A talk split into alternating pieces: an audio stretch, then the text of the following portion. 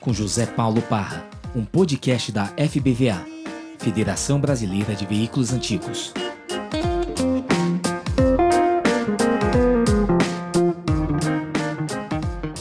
E aí, tudo bem, Sérgio? Tudo bem, estamos prontos. Como é que tá de quarentena Tudo bom, aí? e você? Bem, graças a Deus. Ah, tá terrível. Só, viu? Tá quietinho? Esse é o Ah. que é mais- bem mais novo que eu, tem lá, o- não corre o risco que a gente corre. Vem cá, liga os meus carros, ele tá ligando, saindo, abastecendo, fazendo é isso. É importante. E por Foi aqui. Bem, bem- aliás, muito bem lembrado, né, Sérgio? Nesse momento, é, os carros precisam de um pouco de atenção também, obviamente que na É. medida do possível, do razoável, né? Claro, Mas não é muito bom deixar carro antigo muito tempo parado, a gente sabe disso, né? Não é muito, muito legal. eu uso, é exatamente. Eu uso a Pod. A Pod ah, dizem que tem uma, uma segurança maior de se manter intacta, né? E poder funcionar. Mas mesmo assim, é, eu que uso o carro toda semana, eu não devo, por isso é que eu tenho poucos, eu tenho quatro carros sempre no máximo. E toda semana faço questão de usar para movimentar. Quando o carro fica parado um mês, como está ficando agora, é preocupante, né? É, é. Deixar carro parado não, não é legal, né? Mas, Sérgio, opa, vamos lá, vamos, vamos, vamos pá, apresentações, deixa eu então. Eu fiz Ah. uma. eu- datas e fatos é muita coisa, porque a minha história começa em 87, entendeu? Certo. E eu aí eu escrevi isso aqui, olha. Várias folhas, porque senão. Muito. Você fez uma. Pô, mas você fez uma cola, hein? Você fez uma cola, é isso mesmo? Bola, Ah. senão eu vou esquecer. Eu, eu tenho muita história para contar, ah. então isso aqui vai me orientando. Tá. Ó, vamos lá, vamos por partes então. A, a princípio, agora, para a gente startar essa nossa live, é, vou pedir para você se apresentar, entendeu? Quem é você? Como é que começou a sua relação com os carros antigos? É, Pois é, então qual a intimidade? A gente sabe que você é bem chegado dos carros europeus, né? Que você gosta muito de, de Alfa Romeo. É. Eu sei que Eu você, não sei se você tem ainda, mas eu lembro que você tinha uma E-Type muito bonita. Então, conta É, a pra história- gente, em, em que história momento é da sua vida que entrou ferrugem no seu sangue, Eu Sérgio? vou começar, vou começar em 87. Eu morava em Curitiba e tinha uma, essa loucura do carro antigo. Você começa a ver os carros andando, você começa. Eu não tinha carro nessa época. Você começa a ver os carros, você começa a sentir realmente uma atração por aquela, aqueles modelos, aquela história. E isso fica meio no subconsciente. Eu trabalhava no- na- numa sexta-feira, eu estava saindo do Distrito Industrial, ia para casa em Curitiba, quando eu passo numa rua e vejo um carro preto, quatro portas, era uma Mercedes 52 170S. Uau! Eu nunca tinha visto aquele carro. Eu Uau. fiz o retorno, voltei no posto de gasolina, o dono estava passando um pano no carro, e eu comecei a ficar emocionado. Comecei a ver aqueles para, aqueles para, aquelas lanternas fora do paralama, aquele painel de madeira, aquela grade perfeita, parecia uma renda com aquele embleminha da Mercedes em cima, preto o carro, brilhando. Eu estava com o carro da minha mulher nessa sexta-feira. Depois eu não sabia quanto valia aquele carro, como é que funcionava, quantos cilindros ele tinha, não sabia nada disso. Mas eu me apaixonei pelo carro, na hora. Você foi literalmente, dá pra falar que você foi literalmente seduzido pelo carro, né? Instantaneamente. Aí eu perguntei para ele: você vende? Ele disse: bom, se tiver uma oferta, pode ser que eu venda. Aí eu olhei para ele, assim, coisa de 10 minutos. Você troca por esse carro que eu estou aqui, que era o carro da minha mulher? Era, era, vamos dizer, era um carro de um ano na época, em 87, equivalente ao que é um sítio hoje, mais ou menos. Que carro, que carro que era, Sérgio? Eu não me lembro, eu não me lembro, mas era um equivalente a um do mesmo, mesmo padrão de um City com um ano de uso. Devia ser um Chevrolet, não sei que carro era. Ele falou, eu troco e me dá o seu Rolex. Eu estava com o Rolex. Eu nem, eu nem falei, nem regateei, falei, fechado. Sexta-feira, fechado. Como é que fazemos? Seu telefone, meu telefone, amanhã, sábado de manhã, demos o endereço, vamos nos encontrar, dê os documentos, vamos fazer negócio. Fui para casa né, e disse: Olha, comprei um Mercedes para você, para minha mulher. Mercedes? Falei: Mercedes para quê, Mercedes? Eu não quero Mercedes. Não. Você pagou esse Mercedes? Não, não paguei, eu fiz negócio. Mas que negócio você fez comigo? Eu dei o seu carro. Pô, você deu o meu carro, você é. Como é que eu vou levar as crianças na escola amanhã, segunda-feira e tal? Bom, fechamos, sábado, fomos para lá, fechamos o negócio. As crianças passaram uma semana indo para a escola de táxi. E eu eu fui trabalhar. A minha história em Curitiba começa assim. É uma das melhores histórias que eu já ouvi de começo de relação com o carro antigo. Você deu o seu relógio e o carro da sua esposa é, pelo seu primeiro um carro, carro que antigo. eu não conhecia. Por um carro que eu vi pela primeira vez. E estava bom esse carro, pelo menos? Tava, tava bacana? Andou bem o tava carro? ótimo. Tava muito é bom. Mesmo? Tava muito bom. Tava legal. Eu, aí eu me mudei para Brasília. Em Brasília. Aí eu conheci a turma toda, Molcote, Felipe, Nasser e tal, e o carro eu levei. E comecei a andar o carro, fazer os passeios e tal.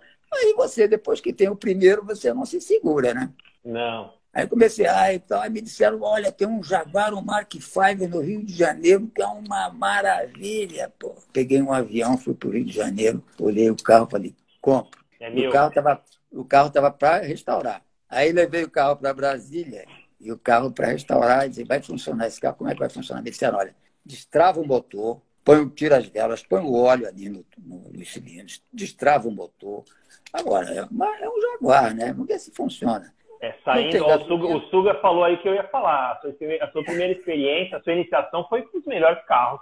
Uma Mercedes-Benz. Todo mundo sabe que um carro, uma Mercedes bem tratada é um carro que funciona até debaixo d'água. É, um Jaguar bem tratado vai funcionar quando ele quer. Né? Não, não, não, imagina um Jaguar que não funcionava. É, então... eu, eu, eu, eu fiz ele funcionar. Isso me deixou uma, me fez uma emoção terrível, porque eu botei uma, um galão de gasolina em cima do teto dele, botei uma borracha de gasolina no carburador. Tá? Legal. Eu troquei a bateria do carro, soltei o, o motor, botei óleo lá no cilindro, soltei o motor e dei uma partida, o carro pegou. E fazia anos o carro não pegava. Eu fiquei emocionado. Eu fiquei louco pelo carro. Vamos fazer a restauração. Aí comprei também em Brasília, comprei uma outra Mercedes e tal. Aí de Brasília eu mudei para São Paulo, já em 96.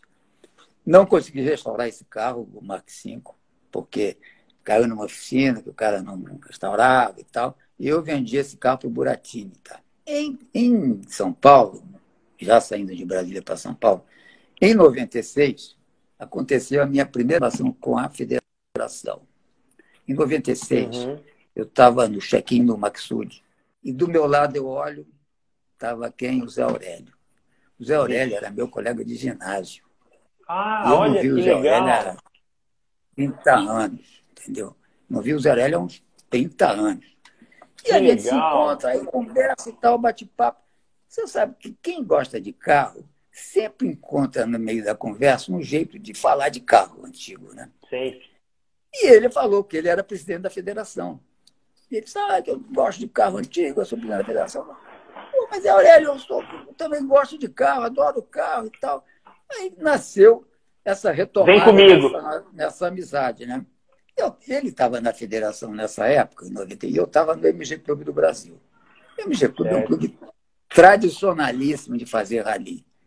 Aí eu disse, meu negócio é carro esporte. E comecei a participar dos rallies, comprei um MG TD, carro maravilhoso para fazer essas provas. Você subir, por exemplo, a Estrada dos Romeiros, não é para daqui a Araxá com TD. Mas daqui para a Estrada de Romero, subindo a Estrada de Romero nesse carro, é uma delícia. Porque é. tá, você está junto do chão, se você esticar o braço, você passa a mão no chão, as marchas... É, o, carro, o carro nasceu para isso, né? Carro exatamente. Um 52 e eu me diverti muito. E o MG fazia uns ralis espetaculares né, nessa época, um clube tradicionalista. Eu do MG fui diretor, diretor social, vice-presidente e presidente do MG. E fiquei lá vários anos. O MG é um clube que eu gosto muito, adoro o pessoal do MG. O MG tradicional de ralis e tudo isso. O pessoal do MG estava por aí, eles estavam assistindo a gente, que eu vi. Deixa eu contar uma história interessante. Eu estava, nessa época eu estava no MG Clube, muito amigo hum. do Caico. Aí estamos, ó, o pessoal do MG está aí. O Caico e o Augusto Botelho, não sei se você conheceu. O Augusto foi um dos fundadores do MG também. Augusto eu não conheci, o Caico, o Caico eu conheço. Gente é. finíssimo, Caico. Augusto, muito amigo meu. E o Augusto tinha um TC, MGTC. O Caico tinha um TC também. E um americano tá. chamado Bosfor, que era diretor da, da Ford do Brasil aqui, tinha um TC também. E nós, esses três donos e mais os amigos, resolvemos, vamos levar esses TCs para Araxá, rodando. Bom, é um desafio, meu amigo descer para achar 600 quilômetros. Bom, vamos nessa. E o, o, o Augusto disse: Você vai comigo. Só que o Augusto faleceu, é falecido. Augusto era o seguinte: ele não comprava peça nova nenhuma. Ele pegava. Ele pegava. Ele pegava a peça original, bomba de gasolina, por exemplo, do TC, ele não comprava peça. O carburador, ele não comprava carburador novo. Ele ia tentando reformar aquele carburador original, comprando peças aqui e ali, para usar o original. Bom, até a hora, até a hora que der. Bom, aí o dia da largada, todos os três na marginal, vamos embora para Araxá, de manhã cedo, sete e meia da manhã, 600 quilômetros. Não andamos nem sete quilômetros. Sul na marginal. Poxa, aí carro inglês já não tem uma fama muito boa. E ainda, e ainda numa dessa, é. é... É o prego na tampa do caixão, né? Aquecia e não funcionava. Então, não, nós levamos um dia inteiro para chegar em Araxá, mas carro. No final, da, chegando já perto de, de Araxá, já escuro de noite, o Augusto Botelho, cansado, ele dizia, Augusto, deixa eu me dar essa direção, deixa eu dirigir esse carro também. Você está cansado, Augusto. Não, eu aguento tal. Uma hora ele, cansado demais, saiu da estrada, entrou na, na, na no acostamento e quase entra no milharal. Passou perto do milharal. Passou... Aí voltamos, chegamos em Araxá. Foram, os carros foram premiados, evidentemente, estavam em Araxá. Eu acho que foi não me lembro o ano, 2000, 98, por aí. Os três carros foram premiados estiveram em Araxá. E essa é a história de, do nosso... Então, aí nesse, nesse, nesse momento que você encontrou, então, o, o, o Zé Aurélio, hum. imediatamente você já se enturmou, não, foi, foi para o MG, como é que você acabou chegando não, na federação? Foi o seguinte, foi o seguinte Zé Aurélio ficou estava na, na, federação e eu estava no MG. Aí, o Zé Aurélio era um cara de iniciativa, desafia, topava fazer os desafios. O Zé Aurélio resolveu fazer um negócio de alto risco. Mas ele, como era preparado, capaz para isso, ele resolveu fazer o primeiro rally sul-americano, organizado pela FBVA em 2003. A federação não tinha dinheiro para fazer o rally, não tinha um regulamento, não tinha, vamos dizer, as pessoas que poderiam estar interessadas, e disse, olha, vamos fazer. E fizemos. O apoio veio, veio o apoio especialista sul-americano, veio o apoio da Porto Seguro, e hoje é, não é fácil trazer a Porto Seguro hoje. A Porto Seguro veio, o Citigroup veio, a General Motors veio. Olha só, e a outra, Uber, outra, outra época, hein? Outra época. Outra época. E, e eles bancaram a maior parte das despesas desse evento, que custou caro. Foi um evento feito nessa região, Santa Catarina, Paraná e Rio Grande do Sul. Não, Paraná, não, foi Santa Catarina e Rio Grande do Sul de 1.100 quilômetros, com hotel, com tudo. É um evento que ficou famoso. É, o Suga está falando aqui, ela, foi o Rally. Sul-Americano da Federação. E o Pagoto falou que o Augusto foi de viagem de picape para Detroit, nos Estados Unidos. Essa é outra história que eu vou contar. Essa é outra história que eu vou contar. É. Então, aqui, então, aqui foi a primeira vez, porque nós pegamos o regulamento da FIBA, nós não tínhamos regulamento de rally. A federação nunca tinha feito um rally. Nós pegamos o regulamento da FIBA, e começamos a adaptar o regulamento da FIBA com aquela experiência que o MG também tinha para esse rally. E fizemos e foi um sucesso. Até hoje as pessoas falam desse rally, quem participou. É, o é pessoal nos comentários aqui está falando, o pessoal está falando que a logística das malas foi feita em caminhão Não, Exatamente. Até hoje, é. falando das malas, você deixava a mala no hotel, as malas eram transportadas para o hotel seguinte sem você tocar. Nossa, olha só. Não. Jacó chegou aí. Então, então o Jacó, Jacó. Então, foi a, primeira, foi a primeira vez que a federação se envolve em rally, e com sucesso, e fazendo uma prova internacional, onde foi feito um regulamento, tudo direitinho e tal. Um sucesso. Nós, é, essa ali passou por Canela, Gramado, Bento Gonçalves, São Joaquim e a famosa Serra do Rio do Rastro. Essa serra que é maravilhosa. Famosíssima. É famosíssima, e o Rally passou lá. Então, essa foi a, foi a fase digamos assim, em 2007, que o, que o Zé Aurélio nessa ele me chamou nessa para fazer, é a primeira vez que eu participei da federação, ele me chamou para ser um diretor para participar, ajudar nessa formação do rally. Ah, legal. Depois, então, você, entrou, você entrou para dar uma ajuda técnica para viabilizar esse rally.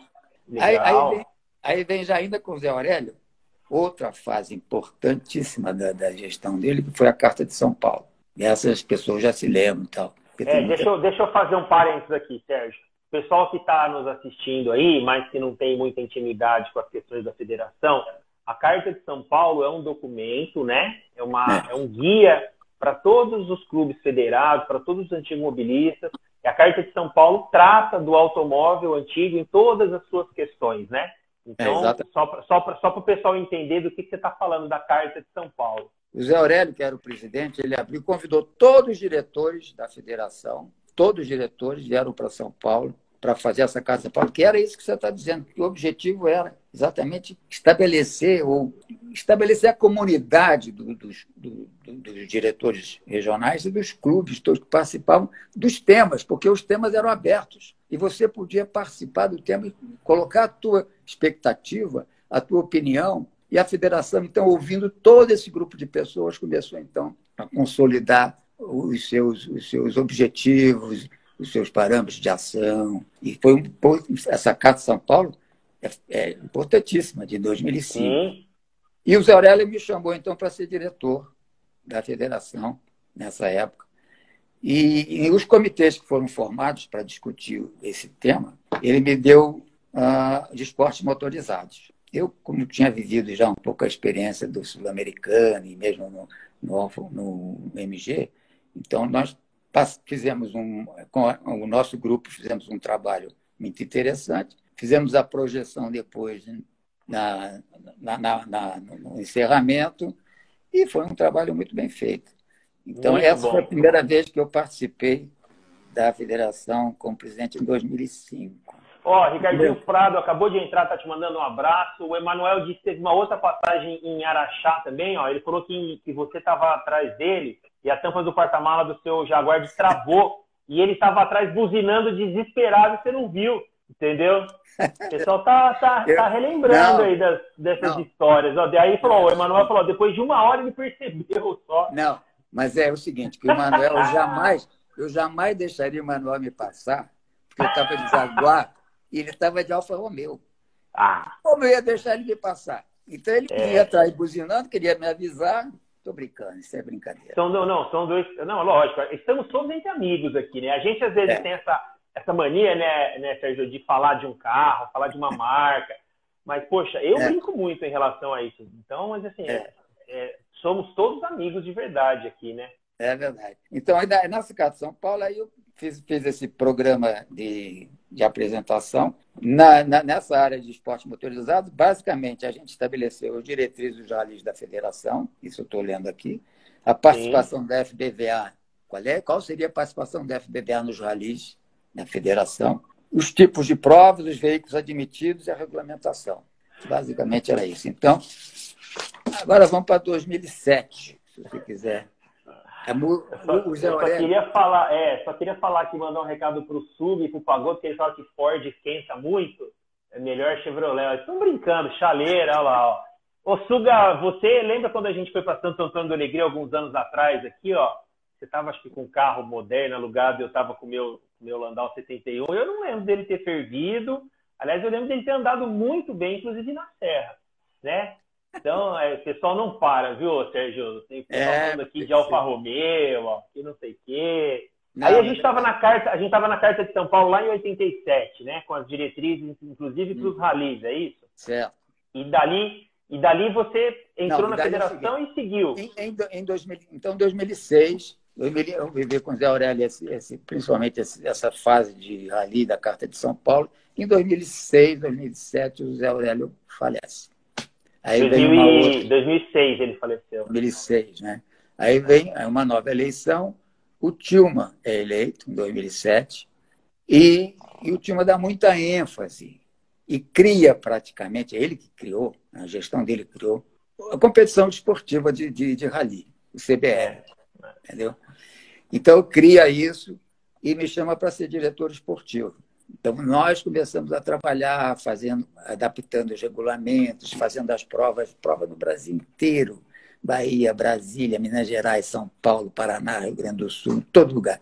E o Alfa Romeo nos ajudava muito nisso, como que participou dessas provas todas do campeonato de CBR.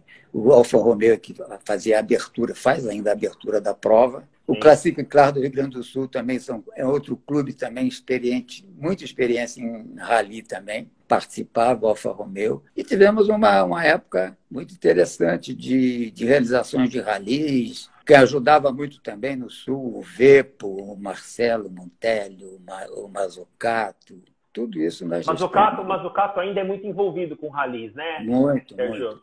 Então, nessa época, eu, eu tinha carro esporte só. Eu já tive 21 carros esportes, mas nunca passei de quatro ao mesmo tempo. Sempre tive, no máximo, quatro. Porque tem que andar, né? Então, eu já tive tudo que você me imaginar de carro esporte, eu já passei. Então, essa o que fase... você já teve de interessante? Fala pra gente. Jaguar, de Alfa, o que você já teve de. Eu, vou, eu sei que a sua, praia, pegar... a, sua praia, a sua praia são os europeus, né? É, os europeus, americanos nunca, carro esporte americano nunca tive. Mas olha só, eu tive essa Mercedes, tive um TD, tive uma Mercedes 87, tive um Chevrolet que eu não falei. Eu, o Malcote em Brasília, quando eu estava em Brasília, o Malcote disse: Não, compra um carro maravilhoso que está em Minas Gerais, é um Chevrolet é um Chevrolet Fleetline 47. Eu olhei as fotos do carro e falei, é meu, pode comprar, vamos comprar. Chegou o carro em Brasília, eu falei, ai meu Deus do céu, o carro tá ruim pra caramba. A minha mulher dizia, isso é uma barata, isso é um carro horrível. A escola, a, escola, a escola americana é muito diferente da, da europeia, né? São carros assim. E, a única semelhança lindo. entre eles é que tem quatro rodas, que o resto é radicalmente eu Mas eu achava o Fleetline lindo, porque tem um desenho meio de. Ele é um cupê, né? E tem um desenho de carroceria. É. São muito bonitos e, os carros americanos, mas é outra, é outra pegada, né? E ele, e ele tinha, ele tem, o Fleetline tem aquelas barras cromadas no paralama que dão uma sensação de velocidade. Então, eu tive um Chevrolet, esse Chevrolet, tive Berlinetta, tive E-Type, tive três, Lotus Elan, Sunbeam Alpine, Alfa Romeo tem duas, Mercedes Pagoda, um monte de carro. O que você é teve sempre... de Alfa? Alfa, duas Spiders. Duas Spiders? É. Bacana. Bom, aí vamos aqui, continuando. Tinha uma, tinha uma peça muito caracterizada na minha participação de, de formação do CBR e da força para o CBR, e o CBR passou a ser um dos braços fortes da federação. Porque a federação, a federação com o público externo, ela tem dois braços fortes de atuação, que é a parte esportiva e a parte de exposição. É aí que ela se comunica com o grande público, né? Que ela tem um contato direto. Né? E aí o CBR ganhou muita, muita força aí nessa fase. Depois, o, Tilma, o Tilma, exatamente, né? Só para situar o pessoal, desculpa te interromper mais uma vez, para situar as pessoas, o Tilma foi o primeiro presidente depois do Zé Aurélio, o Zé Aurélio, é, antes houveram outros presidentes, obviamente, mas o Zé Aurélio foi um dos ícones do, dos, dos, presidentes né, da federação. E já dessa era moderna, que assim a gente pode chamar, tomando como referência aí os anos 2000, a gente teve o Zé Aurélio, depois o Tilman, depois o Suga e agora o, o Altair, Altair. né? É. E você, então, está tá na federação desde a época do Zé Aurélio, ali, começo dos anos 2000, dá, dá é. para entender isso. É. Então, em 2000, 2014, entra o Suga, é eleito o Suga na chapa União. Nós fizemos uma chapa juntos, União. O Suga, então, me chama para ser o vice-presidente administrativo. O Alfa Romeo, que era o clube que eu pertenço ainda, que eu pertencia na época, me indica para participar da chapa. A Sim. chapa eleita e nós fazemos, nós fazemos então a, a diretoria executiva. O Suga, logo depois, ele convoca, faz o, o workshop nacional. 2014. 2000, nessa época eu me tornei é, diretor regional da federação, que é o cargo que eu pois ocupo é. até hoje. E, ele, lembro que em 2014 teve esse, esse, esse segundo workshop para tratar da carta, né? E nessa ocasião ele faz a chamada de todos os diretores para um debate amplo, dois dias, não foram dois dias? Foram dois dias árduos, com criou as Nossa, comissões, mesas de, trabalho, de, trabalho, muito trabalho ali, deu outras de energia para placa preta, um monte de coisa. Então aqui, eu me lembro das comissões. Placa preta, era um bate-boca, aquele negócio complicado, quase saía na mão. Aquele... Eu estava lá, o doutor, o doutor Otávio, o doutor Otávio, lá de, do Instituto Véter, lá de Minas Gerais, ele que estava presidindo a, a questão da placa preta. É. E aí, meu, é, e como sempre vai ser, foi assim, é o que você falou, nossa, uma discussão, cada um puxando a sardinha para o seu lado, porque tal marca tem isso, tal modelo tem aquilo. Eu lembro certinho, teve uma hora o doutor Otávio falou assim, oh, gente, é para todos bem. os carros. Porque senão daqui a pouco nós vamos ter uma planilha para o Fusca, uma planilha para isso, uma planilha é. para aquilo. E, mas deu certo, né? Foi, foi, foi, foram dias de trabalho que deram, deram resultado. E, e foi produzida, a planilha que nós temos hoje, basicamente, é essa, não é? Exato. É ela, é ela. Com alterações ali significativas. Você, você produziu uma planilha que serve para o Brasil inteiro, para o ingresso dos carros que querem placa preta, com participação de todos os membros do Brasil discutindo esse tema, é uma coisa muito importante, né? É. Então, essa, essa comissão da placa preta, outra comissão importante, eventos e exposições também, outra, veículos modificados também, boa, bastante debate aí. E ele deu para mim um planejamento estratégico e orçamentário. Eu coordenei essa área, fizemos uma, uma apresentação, uma equipe que, que a gente tinha, né? Fizemos uma boa PowerPoint, e daí, desse, desse trabalho, desse planejamento estratégico e orçamento, nasceu um documento que a federação tem hoje, que foi produzido por nós, que chama-se Manual de Governança Corporativa, que é um instrumento de gestão que está localizado entre o Estatuto, que é a nossa Constituição, instrumento máximo de, de orientação nossa, Sim. e eu diria a, a gestão da empresa. Porque ali as regras que regem o relacionamento da empresa internamente, externamente com o mundo externo, com os conselhos. Quer dizer, é um documento importante que, na ausência de uma, de uma linha bem clara, ele pode ajudar nisso aí. Sim. E, ele, é, e ele existe hoje. E ele é formado como? Ele não é, um, não é um papel que começa a se escrever sem parar, querendo definir coisas que engessar a federação. Ninguém quer engessar a federação, estabelecer rotinas rígidas para isso. Esse documento ele, ele surge, ele cresce na medida em que as pessoas sentem falta de alguma coisa para ser regulamentada. Então, por exemplo, havia muita, muita não havia indefinição, coisas que faltavam de definição, por viagens diárias, despesas de investimento, custeio. Como é que, se, como é que a federação vai, vai trabalhar a respeito disso? Então, Sérgio, dá, dá para entender que em 2014, na confecção desse, desse manual de governança, governança corporativo, foi um marco muito importante na, na, história da federação, porque ela, nesse momento, ela passou a ser tratada, manual de governança corporativa, exatamente, ela passou a ser tratada né, e, a, e a se enxergar muito mais como uma empresa, né, definindo ali todos os seus tópicos, uma questão hierárquica Exatamente. mais apurada, né? a questão dos gastos e das tratativas é, em relação ao mundo externo. Né? O Suga sentiu isso, porque a federação, pensa bem, a federação é um, é um sistema enorme, com 220 clubes no Brasil inteiro. Exatamente. Então é, é uma coisa grande que você precisa de um certo ordenamento de posicionamentos, de ideias, de, de, de detrizes, né? E o Suga me pediu para fazer isso e nós fizemos. E hoje funciona, eu diria, poderia funcionar melhor do que funciona. Eu acho que, acho que nem todo mundo chegou a entender realmente a utilidade que pode ter desse, desse instrumento. Ah, eu, exemplo, discordo de você nesse ponto. Eu acho que no primeiro momento as pessoas realmente não entenderam, mas hoje ficou muito claro que se fez absolutamente necessário para poder é seguir com uma gestão é. transparente, é. né, para poder seguir com uma coisa mais, mais profissional. As atribuições do diretor regionais, por exemplo, havia muito, muita insegurança ou muita indefinição. Quais são as atribuições dos diretores regionais? É preciso discutir. Então, isso, quando se faz, não é um documento que sai na, na cabeça de uma pessoa, isso é um documento que sai de conversa, de debate, de escutar. E eu, eu conversei com o Augusto muito para atualizar esse instrumento. A gente fez um documento que hoje serve como orientação. Então, é esse tipo de coisa que eu digo que é útil para fazer Sim. funcionar dentro do, desse instrumento que é o, que é o manual. Bom, a CBR também, era, também foi muito forte na gestão do Sul, a gente participei indiretamente, porque aí havia as diretorias próprias para isso, a diretoria esportiva. Sérgio, você se considera o pai da CBR?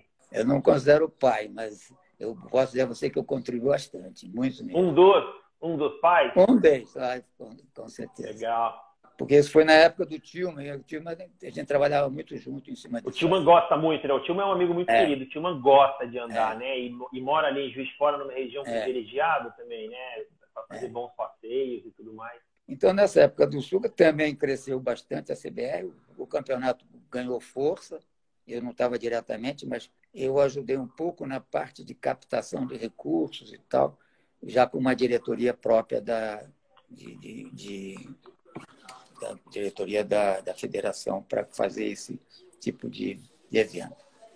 Bom, aí vem 2018 com o Altair Manuel. Eu, eu continuo na, também na federação, como vice-presidente administrativo. E aí. Administrativo, isso que eu ia falar. A pessoa às vezes não sabe é... exatamente qual é o seu cargo hoje. O Sérgio, o Sérgio é vice-presidente administrativo da Federação Brasileira de Antigos, né, Sérgio? É, exatamente. E aí a gente começa a, a trabalhar um pouco mais para, ainda no CBR, quer dizer, para trabalhar um pouco mais para tentar viabilizar recursos para o CBR. Aí nós tivemos realmente um, um pessoal lá, o Mazocato, o Paulo, o Paulo Menezes, que é o diretor hoje nessa área, Sim. o Marcelo Mantelli, do Rio Grande do Sul. Essa turma ajudou muito a tornar esses eventos do Campeonato Brasileiro de Realidade autossustentáveis. Então a federação hoje não bota um tostão para fazer esse, esse, campeonato andar. Ela entra com uma boa parte dos recursos que são patrocinadores.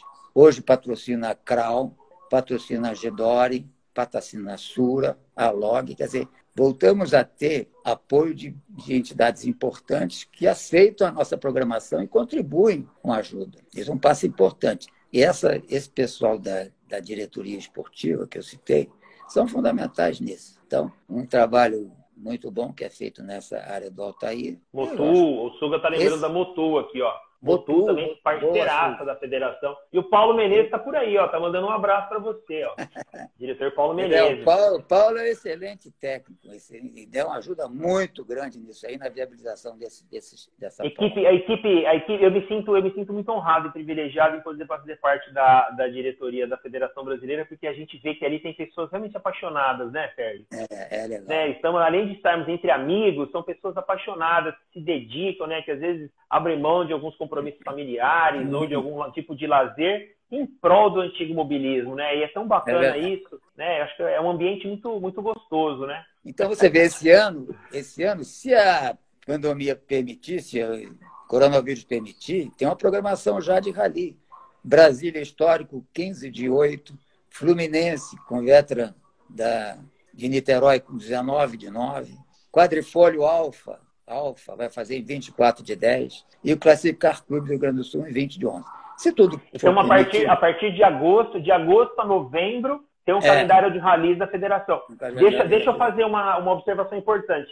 Nesse momento, hoje, né, final aqui de, de abril que nós estamos, de 2020, é, nós estamos passando por um momento de quarentena no Brasil, né, por conta da pandemia do coronavírus, e todas as programações de eventos, com aglomeração de pessoas, esses, esses eventos estão todos suspensos, né, por ordem dos nossos governadores, enfim. A federação mantém o calendário dos do, do rallies para o segundo semestre. Super importante a gente falar isso. Não tem nada, absolutamente nada cancelado. Está tudo mantido tá até a segunda ordem. Exatamente, até segunda ordem. Quer dizer, pode acontecer que lá em agosto a gente ainda tenha repercussão da propaganda e não seja recomendável você estar reunido com pessoas próximas, almoçando, fazendo um ali. Então, esse é o programa de hoje, sujeito, evidentemente, a mudanças, se for recomendável pela saúde das pessoas que vão Legal. Então, pessoal, ó, calendário de, de rally da Federação CBR está mantido até o momento para o segundo semestre de 2020, sem alterações até o momento, né? Eu, eu, olha, ainda tem uma história interessante. Eu não sei quanto tempo ainda tem. Nós temos aproximadamente uns 10 ou 15 minutos. Eu me perdi um pouco no tempo também, porque a gente teve aquele probleminha técnico no início, mas eu imagino que a gente deva ter aí uns 15 minutos. Eu sempre que tenho oportunidade, eu, fa eu faço uma mensagem para as pessoas que eu considero realmente muito significativas na administração da federação. A federação é um sistema que começa lá na Assembleia Geral, vem para a diretoria executiva, vem para os diretores indicados, vem para o conselho, e aí vem a parte atuante, que são os diretores regionais e os diretores de clubes.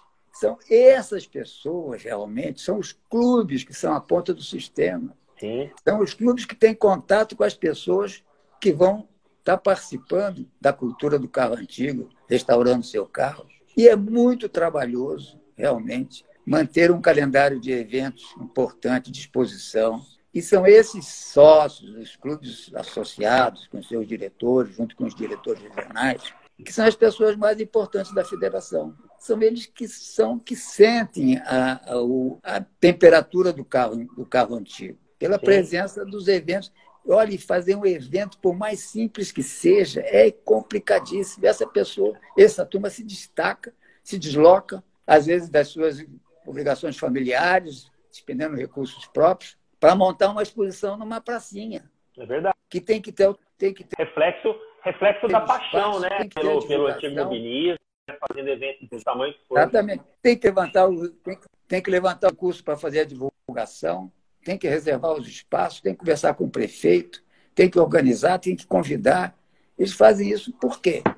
Por amor ao carro antigo, meu amigo. Não tem outro motivo. É. Essas pessoas. Sabe uma coisa que me chateia muito, Sérgio? ficando nesse assunto, uma coisa que me chateia muito é quando a gente vê um comentário de uma pessoa que foi passear no evento e mesmo participar, mete o pau na organização.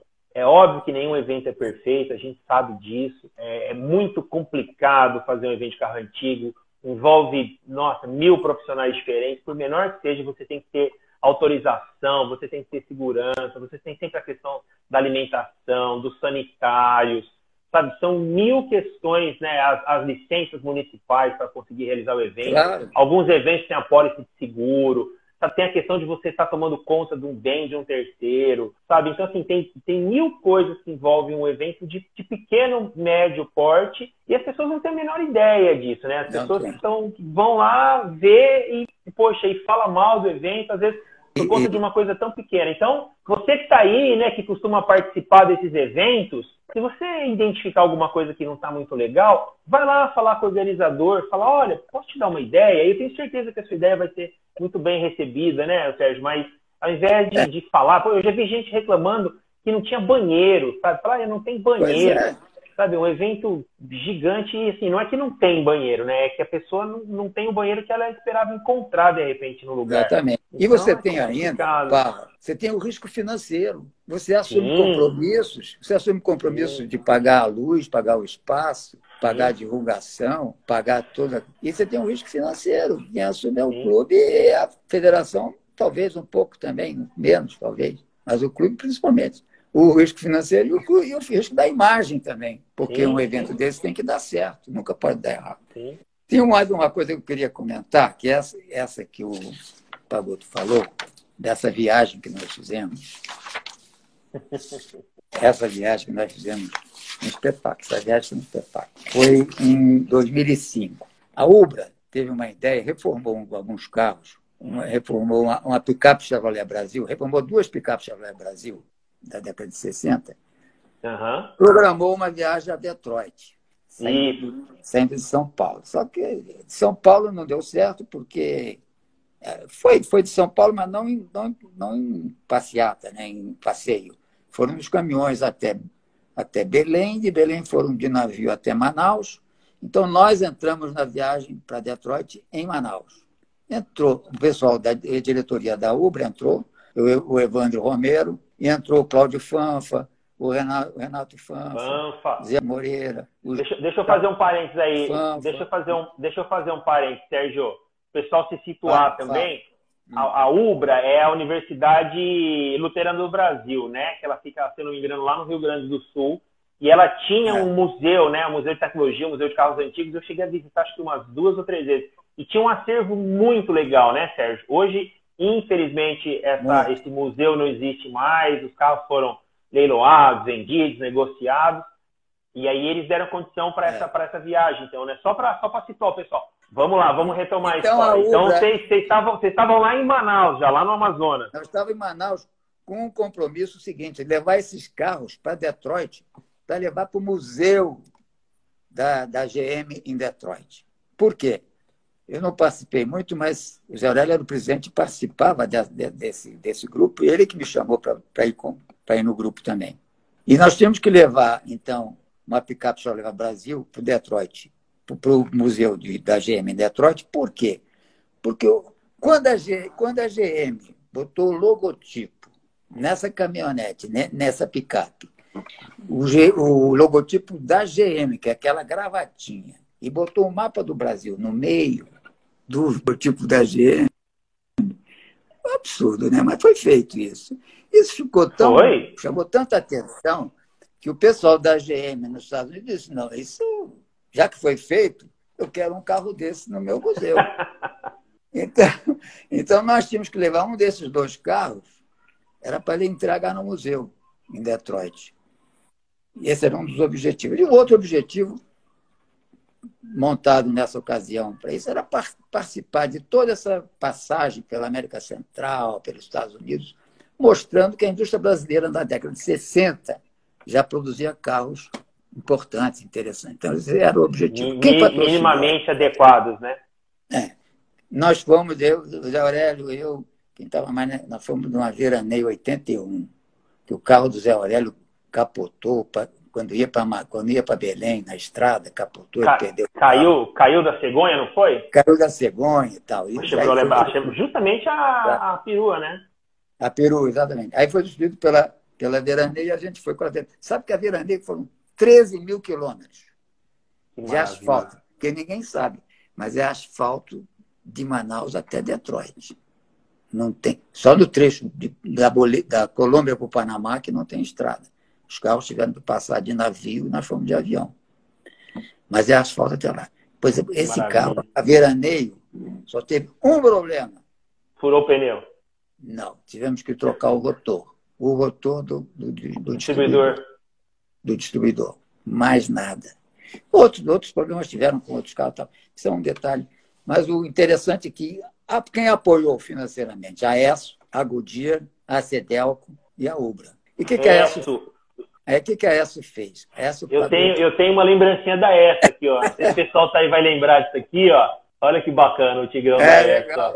É um, é um quiz ainda, é um quiz, na verdade, uma garrafinha daquela lá. Fica aqui na minha mesa. Essa, é, a ESO pagou toda a gasolina. Você se abastecia nos postos da ESO, ou, ou, ou quando não era posto ESO, ela deu o adiantamento para o pessoal da Ubra fazer o pagamento da gasolina. Mas a única obrigação que a gente tinha de retorno para essa era o seguinte: na América Central, todos os postos ESO dos países todos que nós fomos, nós fomos Panamá, Costa Rica, Nicarágua, Honduras, El Salvador, Guatemala, México, Estados Unidos, foram 10 países. Todo país que chegava na América Central, eles sabiam que nós íamos chegar, então eles abriam o posto ESO, ia, chamava a televisão, chamava a televisão, todo mundo que tinha carro antigo na cidade, nessa cidade da América Central, é interessante, tem carro antigo lá também. E o pessoal saía com seus carros antigos e ia se encontrar com a gente no posto ESO. Aí a televisão filmava e tal, entrevistava o fã, o fã falava pra caramba e tal contava a história da nossa viagem até a América Central e aquilo fazia notícia e era o que a ESO queria em contrapartida, entendeu? Foi uma viagem interessante, 13 mil quilômetros, 41 dias, e quando nós chegamos na Colômbia, aconteceu que íamos passar por Panamá, não tem estrada, aconteceu Katrina, aquele furacão Katrina. Furacão Katrina. E devastou a região. Devastou. Os portos todos ficaram fechados. Então, nós Ficamos, nós fomos de avião para o Panamá, para a cidade do Panamá, passamos uma semana lá e os carros ficaram na Colômbia esperando que melhorasse o tempo para chegar de navio. E nós essa, passamos essa semana no Panamá, depois seguimos Costa Rica e tal. E quando chegamos no Museu da Ubra, no Museu da Ubra, não, no Museu da, da GM, da GM. fomos recebidos, é gozado, é, a GM era um museu que não é aberto ao público, é fechado para a GM, e o que tinha de assessor da GM trabalhando, trabalhando no museu. Eram os, os, os tops, os caras tops da, da administração da GM, quando saíam da produção, saíam, ficavam mais afastados, vamos dizer, da linha de produção, da linha de gestão. É a impressão que eu tenho, né? Ninguém me falou isso. Pegavam o cara, o senhor já dos 50, 50 e tantos anos. Ah, você vai para o Museu da Obra. Estava cheio de. Que legal! Estava cheio de os velhinhos lá tocando no museu e nos recebendo lá. Receberam muito bem, foi, foi muito legal. Center, né? É. Muito legal. Que viagem, hein?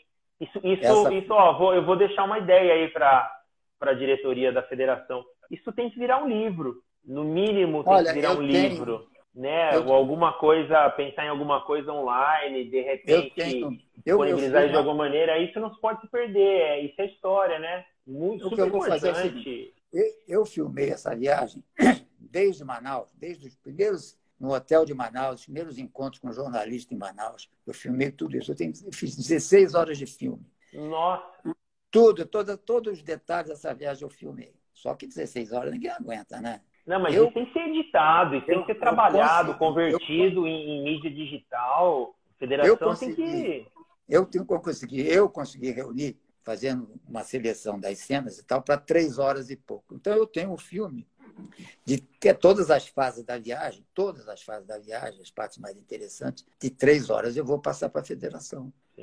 Para a federação essa é uma história. Fica a ideia aí, ó. Alguém, se alguém já quiser se antecipar e patrocinar esse projeto, né? Sempre patrocina é sempre bem-vindo para um projeto desse. Poxa, que coisa. Quando, que ano que foi isso, Sérgio? Exatamente qual foi o ano disso? 2005. 2005, olha só. 2005. 15 anos já. É. Suga tá batendo palma aí, pode começar a mexer. Eu acho que vamos fazer isso, meu. Nossa, apresente Araxá. Ó, o Joãozinho Joãozinho, puxa, eu acho que você, de alguma maneira você estava envolvido com isso também. Vamos, vamos mexer, ó lá. Todo mundo, Mazinho também falando. Se a gente se mobilizar aqui, a gente consegue colocar esse projeto de pé. Acho que alguém pode encabeçar isso, fazer acontecer, pegar alguém que, que entenda de edição de filmes, dessas coisas, né? E transformar isso num, num pelo menos num documentário, colher alguns é. depoimentos, depoimentos teus, que você falou aqui agora, por exemplo, já puxa, é super importante, entendeu? Vamos fazer Tem isso. um depoimento interessante, porque o fim, quando nós estávamos chegando em Detroit, eu gravei o depoimento de todos que estavam participando da federação, todos que estavam participando da, da viagem. Tem, tem o depoimento de todos, todos fazendo uma avaliação. O Zé Aurélio faz uma avaliação e um depoimento muito interessante. É histórico, realmente. Eu tenho essa gravação de todos esses depoimentos, do FANFA, do pessoal da UBRA, todos eles têm um depoimento final uh, antes da gente entregar os carros, para entregar o carro lá para o museu da, da, da, da, GM. Né? Então, pode ser útil realmente para marcar um fato importante. Um, hoje nós importantíssimo. temos. Então, é um marco na, na história do antigo mobilismo nacional, é um marco na história da Federação Brasileira. Eu acho que esse tipo de história tem que ser passado a exaustão à frente para as pessoas. Toda vez que alguém fizer uma pergunta, o Sérgio, o que, que a federação faz, sabe? Eu acho que essa, essa seria uma das respostas. Fala, olha, a federação conseguiu né, levar um carro produzido no Brasil para o Museu da Chevrolet lá nos Estados Unidos. O carro foi fabricado só aqui, né, de uma maneira que foi com patrocínio, tudo de uma maneira super organizada. Eu acho que isso não pode. O pessoal está se manifestando aí, ó. O Alexandre Mesquita está falando que participou do, dos livros do Museu do Doge na época da editora com o Badolato. Ricardinho Prado está falando que você é um grande companheiro, pena que você gosta de alfa. Tô brincando, essa é por minha parte. Verdadeira aula de história da federação. O pessoal tá, tá acho que acho, ô, acho que ô, temos uma dor de cabeça para quarentena já, viu? O Parra, o Parra, você imagina, você imagina você entrar no museu da GM em Detroit, encontrar os carros experimentais que a, que a GM fez, quer dizer, os carros que nunca foram produzidos, foram carros experimentais, desenhos absurdos, e alguns modelos que foram produzidos, e você vê no meio desses carros uma picape. Chevrolet Brasil. É a Chevrolet Brasil, com o emblema do Brasil no logotipo. Muito Realmente, legal. É um negócio extraordinário, né? Muito legal. Escuta, nós estamos chegando próximo do fim já. Puxa, essa, essa, essa, essa história que você contou é fantástica. Como é que você vê, aproveitando essa questão de, de evento, de, de, dessa viagem, como é que você vê o futuro dos eventos dos, de carros antigos aqui no Brasil? É, a gente sabe que os grandes eventos são, são estáticos, né? A gente tem Araxá, a gente tem Encontro Paulista, tem o, o Encontro lá de Água de Lindóia, Encontro Brasileiro, são acho que os maiores né, que a gente tem aqui. Tem muita coisa acontecendo no Norte, no Nordeste, no Sul, é, como é que você vê o, futuro desses eventos com a chegada dos carros novos dos anos 80? Como é que você vê o futuro do antigo mobilismo aqui no Brasil, Sérgio? Bom, dos eventos, eu acho o seguinte, quer dizer, eu acho que os eventos, esses eventos estáticos de dois, três dias, até quatro dias, são, podem ser uma extraordinária fonte de captação de recursos, que a gente acho que não usa como poderia fazer. Por que, que o Campeonato Brasileiro de Regularidade, que é um... Sérgio, temos minutos. Acabou de chegar a mensagem dois, aqui do, dois minutos? do Instagram. É, só para você se situar no tempo aí, eu já quero aproveitar, deixar um abraço para todo mundo, um beijo para todo mundo. Obrigado pela participação de todos. Obrigado, Sérgio, por ter participado dessa live então, da federação. É, é. Vou passar a palavra para você, você fale e depois já faça as suas considerações finais no encerramento. Então, rapidamente, eu acho que, como você vê o CBR, que é um evento, um evento que passa em um dia só, e a gente consegue patrocínio, como é que um evento que estático, que fica lá dois dias parado, com uma afluência de público enorme, com uma oportunidade enorme de você ter grandes anunciantes, grandes, eu acho que nós temos que explorar melhor, eu acho que falta alguma coisa aí para se acrescentar mais recursos a esses eventos estáticos. Eu acho que eles têm um potencial grande que nós não exploramos ainda. E eu acho que a federação, não sei, a federação pode tomar essa iniciativa. E eu, aliás, eu preparei um paper e mandei para a diretoria sobre isso aí. Eu acho que nós temos condições de desenvolver, trabalhar, e não é, não é coisa simples, não. Tem que estudar. A cada região tem uma especificidade. E é preciso estudar qual é o marketing adequado para aquela região. E onde ela vai se situar, o evento, qual é, como é que recebe as pessoas, e precisa trabalhar.